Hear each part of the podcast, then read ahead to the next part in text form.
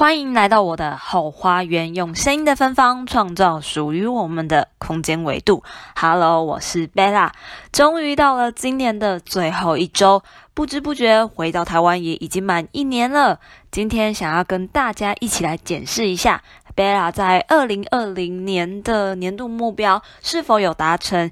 也重新清空了大脑，把未来一年希望达成的目标给列出来。好啦，那我们开始检视一下二零二零年的年度目标：一、做一件突破自我的事情。在年初，我写下希望能在今年从设计师毕业，就是从美发设计师的生涯抽离。很多时候会因为外在的各种声音阻止了改变的想法跟机会。二零二零年呢，是一个特别的一年，以前边打工赚钱拿取学历的日子已经离去，打工度假也正式结束。现在呢，拥有少部分的资金，在以前没有时间、没有金钱的情况下。可能无法达成想要学习投资理财的愿望。如今，我想要给自己一次机会，改变未来的机会，希望能在二零二零年的时候打破现状，加油！而这一段话是我在年初写下来的，想要对当时的自己说：我知道完全放手自己一直以来的努力是需要非常大的勇气，但是现在啊，重新检视自己，我很开心当下你做出。突破的选择。如果当时的你还是持续在原本的产业，你永远不会知道，原来你的美感可以延伸到服装啊、法式、图文，甚至到空间的布置。这些能力都是你曾经努力积累下来的成果。而且啊，我也想要恭喜曾经的自己，在投资理财这个部分也如愿以偿。除了学习美股有了小小的获利之外，在今年十二月，也为自己存下了人生第一份保单。谢谢你一直以来的努力。之后就交给二零二一年的贝拉吧。恭喜你完成第一项任务。二，成立自己的部落格。在今年的六月十号，成立了后花园的 Podcast，有声音也有文字稿。谢谢正在收听以及看文字稿的你。今天后花园来到了第二十九集，一周一集的任务持续了二十九周。起初是想建立部落格，是想要把贝拉每一次的转变记录下来。其实就像拼图一样，我们不用为了成全大部分的人而勉强自己，切除多余的部分，或者是刻意去填补自己的缺陷。每一个人在世界上都是独一无二的存在，用声音的形式记录下来，跟大家分享交流。毕竟有些情绪是文字上看不出来的，在今年成立部落格就转换了形式，变成成立 Podcast。我想这一项任务应该也算完成了。接着之后就是持续的努力，持续的产出。三、增强语言的能力。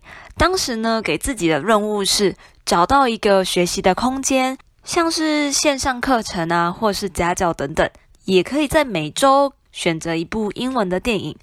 回想一下，嗯，贝拉在今年使用英文的频率，好像只有在跟 Spotify 系统出现问题的时候，跟美国那边用 email 联络，还有应征英文电访人员时需要跟面试官说英文，所以在那个时候呢，有稍稍努力练习一下英文，还有偶尔上班的时候会遇到一些外国人，需要跟他们用英文。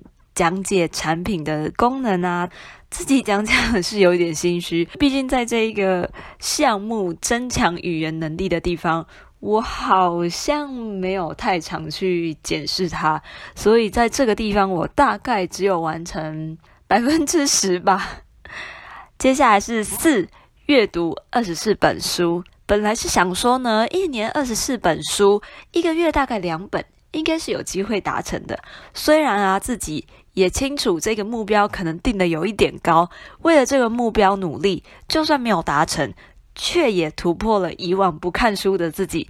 目前已经读完十五本书啦，在阅读的过程中，除了可以收获到每一位作者重要的资讯之外，还可以从过程中找到自己喜欢的阅读方式。